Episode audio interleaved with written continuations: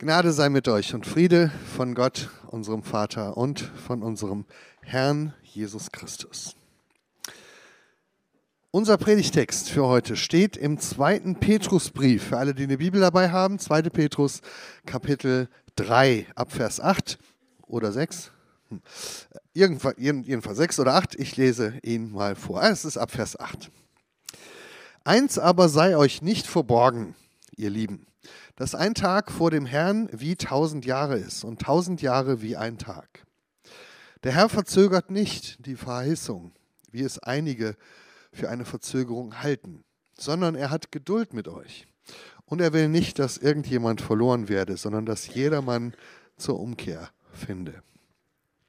Es wird aber des Herrn Tag kommen wie ein Dieb. Dann werden die Himmel zergehen mit großem Krachen, die Elemente aber werden vor Hitze schmelzen und die Erde und die Werke, die darauf sind, werden nicht mehr zu finden sein. Wenn nun das alles so zergehen wird, wie müsst ihr dann dastehen in heiligem Wandel und in frommem Wesen, die ihr das Kommen des Tages Gottes erwartet und ihm entgegeneilt, wenn die Himmel vom Feuer zergehen und die Elemente vor Hitze zerschmelzen?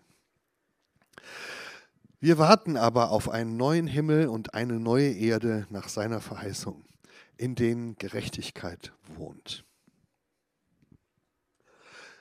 Wir haben ja gerade eine Predigtreihe zum Thema Anfang und Ende. Und wie ihr gehört habt, geht es in diesem Bibeltext um das Ende, das Ende der Welt. Und deswegen habe ich gedacht, ich mache es heute Morgen mal ungewöhnlich. Ich fange meine Predigt mal nicht am Anfang des Bibeltextes an, sondern am Ende nämlich mit dem letzten Satz, weil dieser letzte Satz ist auch der wichtigste. Und nur von diesem letzten Satz her können wir auch alles verstehen, was davor steht. Und ich sage euch jetzt schon mal Spoiler-Alarm, ich werde nicht alle Verse, die davor äh, kommen, äh, auslegen, sondern die könnt ihr dann zu Hause nochmal nachlesen und dann merkt ihr, ah, wie das alles dazu passt. Ja? Aber wir konzentrieren uns heute mal auf das Ende, also den letzten Vers, weil vom Ende her verstehen wir das was davor kommt. Und das ist übrigens auch schon eine sehr, sehr gute Illustration für das, worum es eigentlich heute geht. So wie man diesen Predigtext eigentlich nur von seinem Ende her verstehen kann, genauso gilt das auch für unsere Welt und auch für unser Leben, die wir immer nur von Ende her richtig und ganz verstehen können.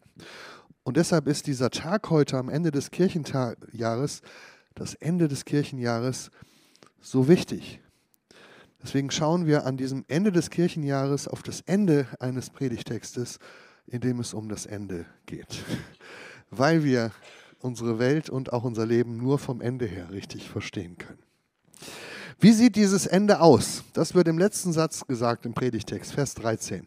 Wir warten aber auf einen neuen Himmel und eine neue Erde nach seiner Verheißung, in denen Gerechtigkeit wohnt. Wir warten aber auf einen neuen Himmel und eine neue Erde nach seiner Verheißung, in denen Gerechtigkeit wohnt. Und ich möchte heute Morgen mit euch über zwei Dinge aus diesem Vers reden. Einmal über den neuen Himmel und die neue Erde und dann über die Gerechtigkeit, die darin wohnt. Also, kann man sich einfach merken, der erste Punkt, am Ende gibt es einen neuen Himmel und eine neue Erde. Und das ist wichtig wahrzunehmen. Beides. Das sind zwei Dinge, einen neuen Himmel und eine neue Erde. Und hier muss ich jetzt eine kleine äh, Kritik an unserem Predigtplan anbringen, wo die Predigt nämlich heute nur den Titel trägt, eine neue Erde. Da fehlt der neue Himmel. Wahrscheinlich steckt dahinter eine Idee, vielleicht war es auch einfach zu viel für die Grafik oder für den Plan, vielleicht auch nur ein Versehen, vielleicht auch nur ein Versehen. Ja, aber Vielleicht ist es auch ein bisschen symptomatisch für das, was ich bei vielen Leuten erlebe, wenn wir über das Ende reden. Es spiegelt, glaube ich, etwas wider von dem, was ich bei vielen Leuten höre, gerade auch bei jüngeren Leuten von meinen Studierenden, ähm, wenn sie an das Ende denken. Da gibt es so einen Trend, dass die christliche Zukunftshoffnung, die ja eigentlich von einem neuen Himmel und einer neuen Erde redet, reduziert wird auf eine neue Erde. Und viele Christen, die ich treffe, haben so ein Bild im Kopf, das haben sie irgendwann mal irgendwo in der Predigt gehört. Das stammt nicht aus einer Predigt, äh, aus, ein, aus der Bibel, aber es ist in den letzten 100 Jahren enorm verbreitet, nämlich das Bild, dass am Ende der Zeit der Himmel auf die Erde kommt. Hat das schon mal jemand von euch gehört? Ja, also das sind doch ziemlich viele. Ja? Also dass Himmel und Erde irgendwie eins werden am Ende. Und das scheinen viele von euch auch schon mal so gehört haben. Die Idee kommt, wie gesagt, nicht in der Bibel vor. Sie kommt ähm, aus der Zeit der Aufklärung, äh, aus dem wissenschaftlichen Rationalismus, ungefähr 200 Jahre her. In einer Zeit, als die Naturwissenschaftler anfingen, unsere Welt rein naturwissenschaftlich zu erklären und zu erforschen. Und deswegen in der Folge auch die Existenz dessen zu bezweifeln, was die Bibel Himmel nennt. Also die Existenz einer jenseitigen Welt, einer Wirklichkeit Gottes, die außerhalb unserer sichtbaren und greifbaren Welt ist. Die alte biblische Vorstellung ist ja die, dass es ein Gegenüber gibt von Himmel und Erde. Eine jenseitige Welt, eine unsichtbare Welt und eine diesseitige Welt, die wir erforschen können. Es gibt eine Wirklichkeit Gottes, des Schöpfers, und dann eine Wirklichkeit des Menschen, der Schöpfung. Und wenn wir durch die Bibel durchlesen, geht es in dieser ganzen Erzählung der Bibel genau um diese Frage, wie sich eine Beziehung entwickelt zwischen diesen beiden Wirklichkeiten, also zwischen Schöpfer und Schöpfung, zwischen Himmel und Erde, zwischen Gott und Menschen. Wir sind geschaffen als Ebenbilder Gottes auf der Erde, als ein Gegenüber zu Gott im Himmel. Und dieses Gegenüber ist sehr grundlegend in der Bibel. Aber die Naturwissenschaft der frühen Neuzeit wollte eben die Welt begrenzen auf das, was sichtbar ist, was greifbar ist, was man sehen, anfassen, spüren kann, was man mit den Sinnen messen und erforschen kann. Also mit anderen Worten das, was in der Bibel die Erde genannt wird. Und eine Haltung, die daraus entstanden ist, auch in den letzten 200 Jahren, und die unsere Gesellschaft bis heute sehr prägt, ist der Materialismus. Materialismus, das Wort kommt eben von Materie. Materie ist das, was man sehen und anfassen kann, ja, was man physikalisch messen kann. Ja, und Materialismus ist die Idee, dass es nur das gibt, dass nur das zählt. Und dass die Vorstellung von einer jenseitigen, unsichtbaren, geistlichen Welt ein frommes Hirngespinst ist, ein schöner Traum ohne Realität.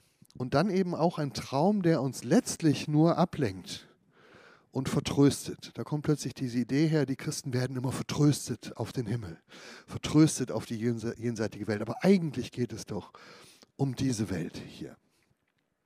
Als Juri Gagarin, der russische Kosmonaut, im Jahr 1961 als erster Mensch im All war, mit so einer Raumkapsel Sputnik in die, ich glaube es war ein Sputnik, wie auch immer, ins, ins, Weltall geschossen wurde, kam er hinterher wieder zurück und die russische Regierung hat eine Pressemeldung herausgegeben, in der er zitiert wurde mit den Worten, ich war oben im Weltall, ich habe mich umgeschaut und ich habe keinen Gott gefunden. Und das war, ja, in dieser Welt damals war das sozusagen ein triumphierender Beweis, dass es keine jenseitige Welt gibt. Und diese ganze Idee des Materialismus über 100, 200 Jahre hat in den Köpfen und Herzen von Christen diese Idee gepflanzt, dass man ihnen sagt, frag doch nicht dauernd nach dem Himmel. Warte doch nicht nach dem Himmel, such doch nicht nach einer jenseitigen Welt, sondern richte deinen Blick bitte auf das Hier und Jetzt, auf die Erde, auf das, was man anfassen kann, auf das, was man greifen kann. Der Himmel, so hat man gesagt, ist letztlich nur in der Bibel ein Bild für eine veränderte und verbesserte Erde, für eine bessere Gesellschaft, für eine bessere Welt, eine gerechtere Welt. Und aus dieser Idee ist dann irgendwann dieses Bild entstanden, am Ende kommt der Himmel auf die Erde. Am Ende werden Himmel und Erde eins. Das ist ja eine Metapher, ja? ein Bild, wofür dass man gesagt hat, es ist die fortschreitende Vernunft des Menschen und die fortschreitende Aufklärung. Je vernünftiger, je wissenschaftlicher wir werden, desto mehr werden wir merken, dass es den Himmel gar nicht gibt. Und desto mehr wird das, was wir Himmel genannt haben und geglaubt haben, irdisch. Ja? Und so vereinen sich dann Himmel und Erde. Und wenn wir richtig ganz aufgeklärt sind und ganz vernünftig, dann merken wir, es gibt gar keinen Himmel, es gibt nur die neue Erde. Himmel und Erde verschmelzen. Weil der Mensch merkt, das, was ich früher immer für den Himmel gehalten habe, das, was ich immer von Gott erwartet habe, das muss ich in Wirklichkeit selber in dieser Welt tun. Es ist ein Bild für eine erneuerte Erde. Vielleicht kennt ihr auch diesen Spruch, Gott hat keine anderen Hände als unsere, um diese Welt zu verändern. Und so, das ist diese Idee. Das Ziel des christlichen Glaubens wäre dann also, den Himmel auf die Erde zu bringen. Oder eben, wie man es auch manchmal hört, den Himmel auf Erden zu schaffen. Ja, und aufgeklärte Christen sagen dann, der Himmel ist nicht irgendwo da oben, er ist hier bei uns, er ist in uns, wir müssen ihn uns erarbeiten, wir können ihn vielleicht sogar selbst erschaffen, wenn, wir, wenn es uns gelingt, die Welt zum Guten zu verändern. Dann wird am Ende der Himmel auf der Erde verwirklicht. Der Himmel kommt auf die Erde. Aber schon 1945 hat zum Beispiel, das haben viele widersprochen, auch Prediger, aber jetzt mal ein anderer kluger Kopf, Karl Popper, der Philosoph, hat 1945, also am Ende der großen Katastrophe des letzten Jahrhunderts, einen Satz dieser Vorstellung entgegengestellt. Er hat gesagt, jeder Versuch, den Himmel auf Erden zu verwirklichen, hat am Ende immer nur die Hölle erzeugt. Jeder Versuch, den Himmel auf Erden zu verwirklichen, hat am Ende immer nur die Hölle erzeugt. Und deswegen ist genau das nämlich nicht die biblische Vision. In der Bibel bleiben Himmel und Erde in Ewigkeit ein Gegenüber. Sie bleiben aufeinander bezogen, aber sie vereinen sich nicht. Sie sind zwei deutlich voneinander unterschiedene Wirklichkeiten. Und es geht in der Bibel eben nicht um die Verschmelzung von Himmel und Erde, um die Verschmelzung von Schöpfer und Geschöpf, sondern um ihr Gegenüber. Ein Gegenüber, das bleibt und das ist das, die Idee mit der Ewigkeit. Das ist ein Gegenüber, das bleibt, auch wenn alles andere zerfällt. Wenn ihr den Predigtext zu Hause nochmal ganz lest, werdet ihr da erstaunliche Bilder lesen von zusammenbrechenden Welten, von Sternen, die vom Himmel fallen, von einem Planeten, der in Hitze zerschmilzt. Das sind auch Bilder, die wir uns heute viel realer vorstellen können als noch vor 50 Jahren. Aber die Bibel sagt, es ist unsere Ausrichtung auf den Himmel, die unser Leben hier auf der Erde verändert. Und nur weil es den Himmel gibt, haben wir hier auf der Erde eine Perspektive und auch eine Hoffnung und eine Kraft, um auf dieser Erde zu leben und auch etwas zu verändern. Und da, wo wir anfangen, den Himmel zu demontieren und abzuschaffen und unsere Hoffnung nur noch auf diese Erde zu richten, da schneiden wir uns selbst unsere Lebensader ab, unseren Zugang zu einer größeren und tieferen Wirklichkeit, die unser Leben überhaupt erst mit Kraft erfüllt. Wir schneiden uns ab von der großen Realität Gottes, die unser Leben mit Leben erfüllt. Wenn ihr das in der Bibel mal verfolgen wollt, könnt ihr zum Beispiel im Vater Unser anfangen. Was ist denn das Gebet, was wir da beten? Wir beten, dein Wille geschehe, dein Reich komme, wie im Himmel, so auf Erden. Wir beten nicht, der Himmel komme bitte auf die Erde sondern wir wollen, dass aus der Realität Gottes das, was Gott will, auch auf der Erde umgesetzt wird. Dass aus der Realität Gottes die Herrschaft Gottes auch auf der Erde umgesetzt wird. Also aus Gottes Realität kommt die Kraft und die Hoffnung und die Orientierung, die unsere Welt verändert. Oder wenn du ganz ans Ende der Offenbarung gehst, das höre ich dann sehr oft, wenn ich sage, es gibt das nicht, dass der Himmel auf die Erde kommt, dann sagen alle, ja, aber doch, guck doch mal in die Offenbarung, letzte Kapitel, da heißt es doch, ich sah die Stadt Gottes aus dem Himmel auf die Erde kommen. Und dann frage ich halt zurück, ja, was hast du denn gerade gesagt? Was hast du denn gerade gelesen? Die Stadt Gottes kommt aus dem Himmel auf die Erde. Da steht nicht, dass der Himmel auf die Erde kommt, sondern es gibt einen Himmel, es kommt und es gibt eine Erde. Und das, wie Gott sich unsere Welt vorstellt, also eine, die ideale Stadt, ja, die, die ideale Gesellschaft, wie immer man das sehen will, wird, kommt sozusagen aus dem Himmel heraus, weil sozusagen im Himmel die geprägt wird, Gottes Wille, Gottes Reich, das, was Gott sich vorstellt. Und das soll dann auch die Erde prägen. Also unsere Erde soll geprägt werden von himmlischer Wirklichkeit. Sie lebt von dem, was aus dem Himmel herauskommt, übrigens nicht nur am Ende der Zeit, sondern heute Tag für Tag. Ich war jetzt gerade auf der Zentralkonferenz die letzten zwei Tage, da haben wir sehr viel darüber nachgedacht, wie wir leben können aus der Kraft des Heiligen Geistes. Ja, und das ist ja die gleiche Idee. Da gibt es eine Realität, die außerhalb unserer Welt ist. Und nur wenn wir uns anschließen an diese Realität, können wir in, diese, in dieser Welt dann auch leben und dienen. Unsere Hoffnung ist nicht die Abschaffung des Himmels, auch nicht der Himmel auf Erden, sondern ein neuer Himmel und eine neue Erde. Übrigens, Fun Fact am Rande, googelt mal Juri Gagarin, Diesen berühmten Satz, den ihm damals die russische Regierung in den Mund gelegt hat, hat er überhaupt gar nicht gesagt. Er hat es auch zur Zeit seines Lebens bestritten.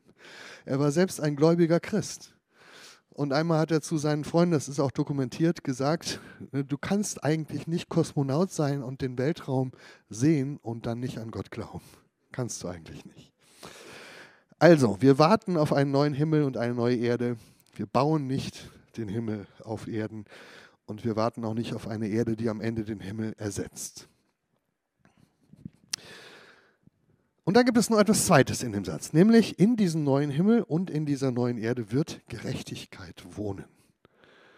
Was für ein schönes Bild. Wir warten auf einen neuen Himmel und eine neue Erde, in denen Gerechtigkeit wohnt.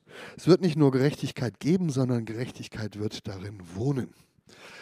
Was ist damit gemeint? Auch da mache ich in den letzten Jahren eine sehr ähnliche Beobachtung, dass bei ganz vielen Christen das biblische Bild von Gerechtigkeit in vielen Köpfen, vor allen Dingen von jüngeren Studierenden, mehr und mehr reduziert wird auf ein ganz irdisches Verständnis von Gerechtigkeit. Es gibt mehr und mehr Christen, die, wenn sie in der Bibel das Wort Gerechtigkeit lesen, nur noch an soziale Gerechtigkeit denken oder politische Gerechtigkeit, also irdische Aspekte von Gerechtigkeit, also so Themen wie Armutsbekämpfung, soziale Gerechtigkeit, Kampf um Gleichberechtigung, der Einsatz für eine christliche Politik, Freiheit von Sklaverei und so weiter. Das verstehen wir heute unter Gerechtigkeit. Also wir setzen automatisch Gerechtigkeit in der Bibel mit sozialer Gerechtigkeit in unserer Gesellschaft wahr. Und dann ist es so, immer wenn man Gerechtigkeit in der Bibel entdeckt, dann sagt man, oh, guck mal, hier geht es auch um Gerechtigkeit. Und im Kopf ist es so, ah, guck mal, hier geht es auch um Armut. Aber es, wenn du hinguckst, merkst du, in diesem Bibeltext geht es um ganz was anderes. Die Wahrheit ist, ja, wenn die Bibel von Gerechtigkeit redet, dann gehören auch diese Themen mit dazu. Aber in der Bibel ist Gerechtigkeit eben viel, viel mehr als das. Und ich glaube, dass auch an dieser Stelle große Teile der Christenheit dieser Falle des Materialismus aufgesessen sind, die uns eben weismachen will, Gerechtigkeit hat nur mit einer gerechten Verteilung von Geld und von Besitz und von Ressourcen zu tun, also von Material. Aber das ist eben nicht das, was die Bibel unter Gerechtigkeit versteht. Es ist auch nicht das, was hier in diesem Bibeltext gemeint ist, wenn da steht, wir warten auf einen neuen Himmel und eine neue Erde, in denen Gerechtigkeit wohnen wird. Was also ist gemeint in der Bibel mit Gerechtigkeit? Ein Riesenthema. Wenn ich eine Stunde Zeit hätte, würde ich darüber reden, aber ich will ja auch langsam zum Ende kommen. Vielleicht kann man es in Kürze so ausdrücken. Gerechtigkeit ist in der Bibel ein gottgerechtes Leben, eine gottgerechte Welt. Ein Leben, das Gottes Willen und Gottes Wesen entspricht. Und zwar in allen seinen Aspekten. Und eine Welt, in der Gottes Wille geschieht. Und zwar in allen seinen Aspekten. Ja, und natürlich gehört dazu dann auch, dass es in so einer Welt nach Gottes Wesen keine Armut geben sollte und auch keine Unterdrückung. Das ist ein wichtiger Teil von dem, was die Bibel Gerechtigkeit nennt. Aber es ist eben nur ein Teil. Gerechtigkeit ist in der Bibel nicht nur gesellschaftliche Gerechtigkeit, sondern zum Beispiel auch der ganze Bereich deines Privatlebens, wie du dein Privatleben gestaltet. Gerechtigkeit ist in der Bibel, wenn du nett zu deinem Nachbarn bist. Gerechtigkeit ist, wenn du die Wahrheit sagst und nicht lügst. Gerechtigkeit ist, wenn du deinem Ehepartner treu bleibst. Gerechtigkeit, und jetzt wird es wehtun, ist, wenn du dein Spotify und dein Netflix tatsächlich selbst bezahlst und nicht einfach in der Family Group deiner Freunde mitnutzt. Ja? Gerechtigkeit ist, wenn du vielleicht auch den heiklen Bereich deiner Sexualität von Gottes Willen bestimmen lässt. Das alles ist Gerechtigkeit in der Bibel. Aber immer noch viel mehr. Gerechtigkeit ist zum Beispiel auch, wenn ein Mensch zum Glauben kommt und sich zu Jesus bekehrt. Das wird in der Bibel Gerechtigkeit genannt. Wenn ein Mensch gerettet wird. Gerechtigkeit ist, wenn du das Evangelium verkündigst, egal ob auf der Kanzel oder auf der Straße. Gerechtigkeit ist, wenn du ein Lobpreislied singst für Gott. Gerechtigkeit ist, wenn du Kranken die Hände auflegst und sie werden gesund durch Gebet. Gerechtigkeit ist, wenn du deine Bibel nimmst, zu Hause für dich alleine und darin liest. oder wenn du betest. Das alles meint die Bibel, wenn sie von Gerechtigkeit redet. Gerechtigkeit ist übrigens auch das, was du erlebst und erfährst von Gott. Wenn du zum Beispiel Trost erfährst in einer Situation, wo du trauerst, weil du vielleicht einen Menschen verloren hast. Wir haben heute den Ewigkeitssonntag. Vielleicht denkst du an einen Menschen, den du in diesem Jahr verloren hast. Und dann erfährst du den Trost Gottes. Das nennt die Bibel Gerechtigkeit. Wenn du einsam bist oder verzweifelt, das alles ist Gerechtigkeit. Und ich glaube, wir haben in unseren Köpfen oft so ein ganz falsches Schubladendenken und man kann das auch manchmal so lesen. Dann wird dann äh, so vermittelt, da gibt es so die Schublade persönliches geistliches Leben, da packen wir rein Bibellesen, Lobpreis, Beten und so. Dann gibt es die Schublade Evangelisation, da packen wir dann rein Predigen, ne, Glauben weitergeben, Evangelium weitersagen. Dann gibt es so die Schublade charismatisches Zeug, so Heilungen, Zeichen, Wunder und solche Geschichten. Ne, dann gibt es die Schublade Jüngerschaft und Lebensstil, da haben wir so Ideen für. Und dann gibt es noch für manche diese Schublade Gerechtigkeit. Ja, und da sagen wir dann, da sind dann so Themen drin, wie irgendwie sich um arme Menschen zu kümmern, sich für Skla gegen Sklaverei einzusetzen oder für Gerechtigkeit äh, in der Gesellschaft. Aber damit machen wir die Gerechtigkeit, von der die Bibel spricht, eben viel, viel zu klein. Zu einer Schublade unter vielen. Aber Gerechtigkeit ist in der Bibel eben ein Leben, das ganzheitlich im Einklang mit Gottes Wesen steht, weil Gottes Wesen Gerechtigkeit ist. Und wenn du dich nach Gerechtigkeit ausstreckst, wenn Gerechtigkeit für dich ein Anliegen ist, dann umfasst das dein ganzes Leben also dein ganz privates Leben, genauso wie die großen gesellschaftlichen Fragen und die politischen Fragen. Sie umfasst, dass du Menschen zum Glauben an Jesus einlädst, dass du für Heilung betest und auch, dass du dich für arme und benachteiligte Menschen einsetzt. Oder dass du Gott danach fragst, in welchem dieser Bereiche er möchte, dass du dich für Gerechtigkeit einsetzt. Das kannst du in jedem dieser Bereiche. Wir warten auf einen neuen Himmel und eine neue Erde, in denen Gerechtigkeit wohnt. Und ich lade euch ein, dass wir an dieser großen biblischen Hoffnung festhalten. Und zwar ganzheitlich. Dass wir unsere Hoffnung nicht reduzieren lassen auf eine neue Erde anstelle eines neuen Himmels. Und dass wir auch unsere Hoffnung auf Gerechtigkeit nicht reduzieren lassen auf nur Aspekte einer sozialen Gerechtigkeit. Gott hält so viel mehr für uns bereit am Ende. Und diese große, umfassende Hoffnung ist es auch, die uns dann heute Kraft und Mut gibt, in dieser Welt zu leben und auch den nächsten Schritt zu tun. Das ist das große Bild der vollendeten Welt, wenn sie einmal fertig ist, von dem her wir Orientierung nehmen im Getümmel, Widrigkeiten dieser oft so unvollendeten und manchmal auch verwirrenden, manchmal auch verstörenden, manchmal auch schwer zu ertragenden Welt.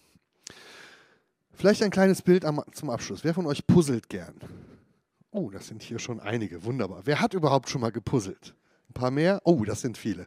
Super, ja. Es gibt ja so ganz zwei unterschiedliche Strategien. Es gibt ja so die Auskipper ne, und die Rauspicker.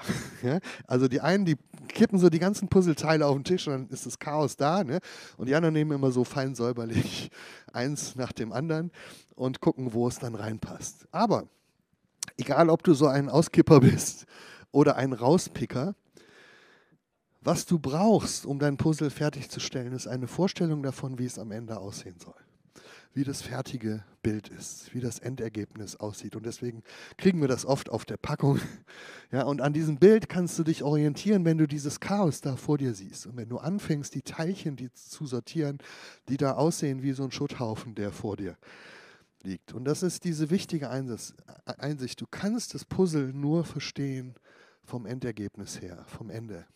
Und genauso kannst du diese Welt in ihrer Undurchsichtigkeit nur verstehen vom Ende her. Und das Leben ist ja manchmal so durcheinander und rätselhaft wie so ein Haufen Puzzleteile und oft genauso schwer zu verstehen. Vielleicht, weil es bei dir im persönlichen Leben gerade so aussieht.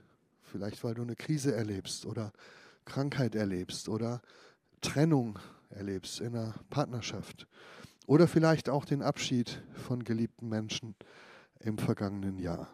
Und dann liegt das Leben so vor dir wie diese Puzzleteile, wo du sagst, wie passt das denn alles zusammen? Oder du guckst in die Nachrichten oder in die sozialen Medien und siehst, was da jeden Tag auf dich einströmt. Und du siehst Bilder vom Krieg, von zerstörten Häusern, von unfassbaren Terrortaten, von Hunger, von Flüchtenden, von Klimawandel. Und du denkst, meine Güte, die ganze Welt fliegt auseinander, die gerät aus den Fugen. Und guck mal in unseren Bibeltext zu Hause, da ist genau das beschrieben. Eine Welt, in der scheinbar nichts mehr zusammenpasst. Und dann ist dieses Endbild wichtig. Wo geht es denn hin? Wir warten auf den neuen Himmel und auf die neue Erde, in denen Gerechtigkeit wohnt. Das ist Gottes fertiges Bild, der Ausblick, was am Ende aus all diesen Puzzleteilen entstehen wird, die jetzt noch für uns völlig rätselhaft aussehen. Und dieser Ausblick gibt uns Perspektive, Orientierung, Hoffnung und auch Kraft, das nächste Puzzleteil zu nehmen und zu gucken, wo passt es denn hin. Und dann siehst du, ah, da passen schon mal zwei oder drei zusammen. Und so kannst du mit deinem Leben weitergehen. Wo passt das hin, der nächste Schritt? Was soll ich denn morgen tun? Was kann ich denn diese Woche tun? Wo ist denn mein Platz im Reich Gottes? Wo kann ich etwas zum Gesamtbild beitragen? Wir warten auf den neuen Himmel und die neue Erde, in denen Gerechtigkeit wohnt. Lasst uns gemeinsam warten, gemeinsam hoffen gemeinsam beten und dann auch gemeinsam handeln. Und der Friede Gottes, der höher ist als alle Vernunft, bewahre unsere Herzen und unsere Sinne in Jesus Christus.